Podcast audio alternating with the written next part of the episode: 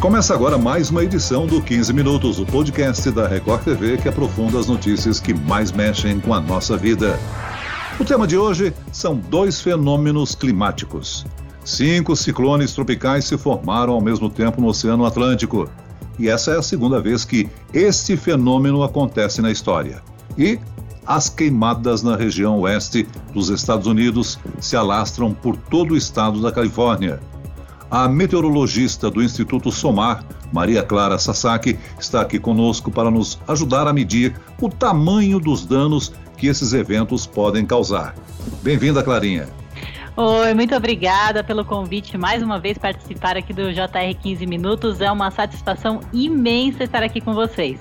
E é claro que quem nos acompanha nessa entrevista é a apresentadora da previsão do tempo do Jornal da Record, Lidiane Sayuri. Olá, Lidiane. Oi, Celso. Um prazer enorme matar a saudade, ainda que de longe por aqui com você. E aproveito para desejar hoje uma centena de invernos e mais muitas primaveras aí pela frente. Parabéns, feliz aniversário. obrigado, Lid, obrigado. Olha, Lid, o que, que foi esse fenômeno lá no Atlântico, hein? Vamos lá, Celso. Olha, a primeira coisa que é bom deixar bem claro: o que diferencia vendaval, ciclone, furacão e tornado é apenas a velocidade dos ventos. O furacão tem ventos de mais de 120 km por hora e fica ali entre 200 e 400 km de diâmetro, por isso os estragos. Agora, os tornados são mais curtinhos, eu digo na duração, mas podem ter um poder de destruição imenso, já que eles alcançam até 490 km por hora de velocidade, com um diâmetro até que pequeno comparado ao furacão, de 10 km, mas são infinitamente mais destrutivos por causa da velocidade no tempo dele de ação. A última vez que tantos sistemas atuaram assim no Atlântico foi em setembro de 1971, quando tivemos seis ciclones tropicais ao mesmo tempo por lá. Eu aproveito até a presença da Clarinha para perguntar para ela o que, que, causa a formação destas tempestades e qual o risco verdadeiro que elas podem causar para os americanos. Olha, Lid, estas tempestades, né, os, os, furacões, eles se formam a partir de um sistema de baixa pressão. É uma área de baixa pressão na atmosfera que tem o núcleo, né, uma região da, da atmosfera com pressão menor do que as áreas no entorno. Este sistema de baixa pressão faz os ventos girarem. Aqui no hemisfério sul seria no hemisfério, é, aqui no hemisfério sul seria no sentido horário e lá no hemisfério norte os ventos giram no sentido anti-horário.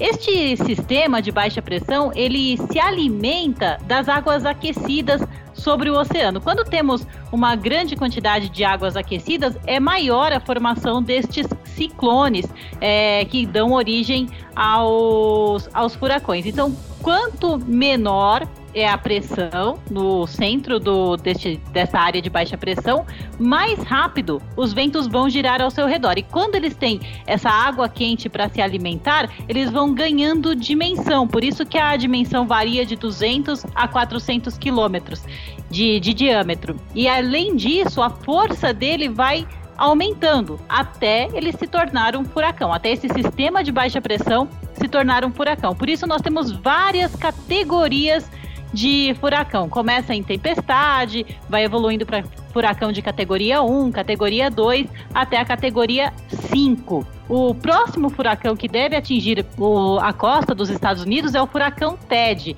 Ele vai atingir a região de Washington e a previsão é que ele chegue na categoria 3 no continente. Ou seja, os ventos podem chegar até 208 km por hora e os estragos são bem maiores do que o furacão de categoria 2.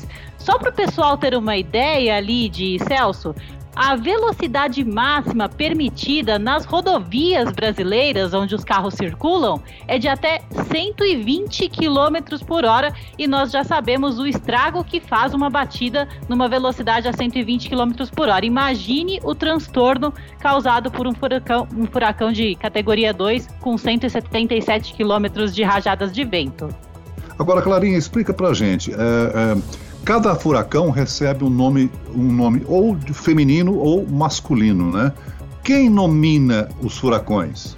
os furacões, né, eles são nomeados pela Organização Meteorológica Mundial, né, que ela fica, a sede dela é em Genebra, na, na Suíça, né, e ela é responsável por selecionar aí os nomes do, dos furacões. Já tem uma lista pré-determinada dos nomes dos furacões que vão se formar ao longo do ano.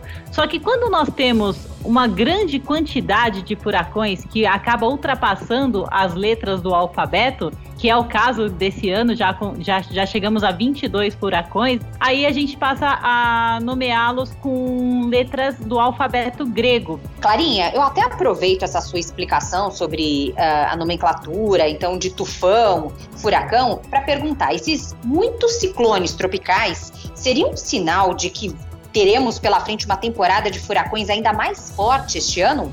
Olha, Lid, é, é um sinal, sim. Inclusive, nós já temos, né? Já tivemos 22 ciclones no, no Oceano Atlântico. É a maior atividade desde o ano de 2005, quando foram registrados 28 furacões. E destes de 2000, destes 28, 15 chegaram a atingir o continente americano. Então, é, nós, nós estamos passando por um, por um período bem semelhante, né, com 22 furacões é, ciclones já se, que já se formaram no, no oceano. E vale destacar que esta é a temporada, que este mês, né, de setembro, é a temporada de maior, de pico, né, do, dos furacões. Então é a época que acontece a maior quantidade de furacões.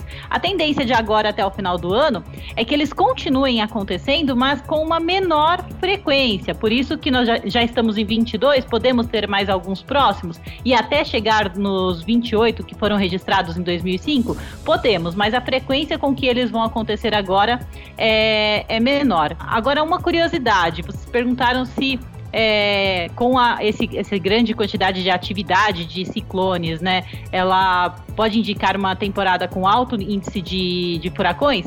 Então, além de ser uma temporada com, alto, com alta incidência de furacões, essa grande energia que se forma com os furacões, ela é transmitida pela atmosfera e ela reflete em outras regiões do Brasil, é, do país, na verdade, e ela reflete em outras regiões do mundo, inclusive no Brasil, na região a, da, da floresta amazônica né? Ou seja, a gente tem uma transferência de energia por causa da grande atividade na atmosfera. Essa energia chega até a floresta amazônica e favorece uma grande quantidade de tempestades já a partir dos próximos meses. Quando nós temos é, vários furacões se formando ao mesmo tempo, essa energia é transferida para outras partes da, da atmosfera e aí a pelas correntes de vento, ela acaba chegando na Amazônia e por isso existe essa expectativa dos temporais até o final do, do ano de 2020 na região amazônica.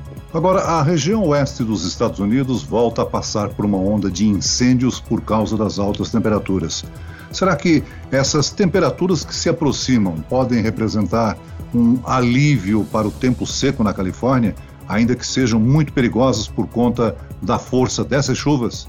Olha, Celso, pode aliviar porque a chuva vem pesada, então diminui a quantidade de focos de incêndio. Isso se realmente chover nas áreas atingidas pelo fogo. Agora, se essas tempestades não alcançarem estes locais, aí teremos dois problemas: as queimadas, que já existem, e o aumento delas, já que o reflexo dos ventos do, uh, de, desses ciclones podem ajudar a espalhar mais o fogo. Agora a Clarinha pode até ajudar a gente falando se vai chover realmente onde precisa.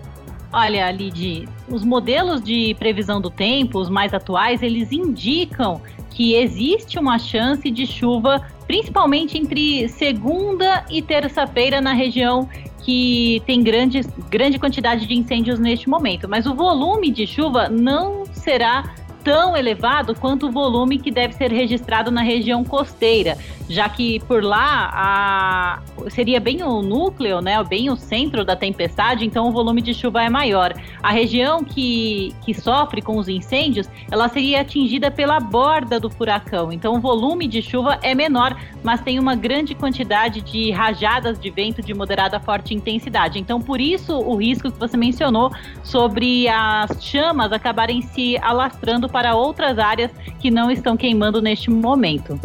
Agora, Clarinha, fazendo uma comparação com o Brasil. Nós sabemos que as queimadas no Pantanal continuam muito fortes, tanto que esse é o setembro, o mês mais prejudicial da história do planeta para o bioma Pantanal. Nós temos uma previsão que elas diminuam em breve, não é?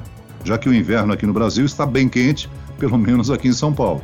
Olha, é, na, na, verdade, sim, Celso, nós temos uma, uma expectativa de que essa condição já seja amenizada a partir deste fim de semana, porque o bloqueio atmosférico que impediu o avanço das frentes frias do sul para o sudeste do país está enfraquecendo. Com isso, nós vamos ter inclusive duas frentes frias avançando nos próximos dias. Uma já ah, chegou aqui no estado de São Paulo, temos neste momento muitas nuvens em todo o estado de São Paulo e em todo o estado de Mato Grosso do Sul. Tivemos até uma garoa hoje e para o fim de semana, outra frente fria está vindo na sequência dessa. Então serão duas frentes frias passando num curto período de tempo e essa segunda frente fria vai aproveitar essa umidade deixada pelo primeiro sistema para formar novas nuvens carregadas. Então, a chance para pancadas de chuva em áreas do Pantanal e até no interior do estado de São Paulo, que teve muitas queimadas nos últimos dias, também deve receber pancadas de chuva que vão é, que vai aliviar nessa né, condição de, de queimadas. A chuva aqui neste, nesta virada de estação para, o, para a região central do Brasil, ela traz vários benefícios, não é só com relação aos focos de queimada. Ela ela vai ajudar também na umidade disponível no solo, na umidade relativa do ar e na qualidade do ar. Como temos muitas queimadas, essa fuligem das queimadas acabou se dissipando para outros estados, inclusive lá no sul nós tivemos aquela chuva escura, aqui no sudeste do Brasil tivemos o céu mais avermelhado no final das tardes, muitas pessoas registraram é, a, tardes com, com uma coloração mais avermelhada, tudo isso é efeito da fumaça que chega das queimadas do Brasil, do, do Pantanal do Brasil, transportadas pelos ventos. Aí essa essa condição de qualidade do ar deve melhorar, porque a chuva serve para lavar a atmosfera. Clarinha, eu sei que você tem estatísticas aí que apontam um, a qualidade do inverno que nós tivemos. A sensação que eu tenho é que foi um inverno quente, né? A gente está se despedindo do inverno, entrando na primavera. Eu sei que não adianta pedir que você tenha uma bola de cristal, mas qual a previsão, assim rápida, sobre a primavera e o verão que teremos pela frente? Olha, expectativa boa, viu, Celso? Porque a agora nós estamos nós acabamos de entrar no fenômeno laninha. O fenômeno laninha, quando ele ocorre, principalmente nos meses de primavera e verão, ele afeta diretamente a região do sudeste e a região do centro-oeste do país. As áreas do, do, da região sul também têm uma influência e as áreas da costa norte do nordeste também é, obedecem outra influência com relação ao Laninha. Quando temos o Laninha, a atmosfera ela fica mais resfriada. É, vamos dizer assim que as temperaturas médias no Laninha ficam menores do que a climatologia, ficam menores do que o normal. Então, conforme no, as frentes frias forem avançando no período de laninha, elas não conseguem ficar muito tempo lá na região sul.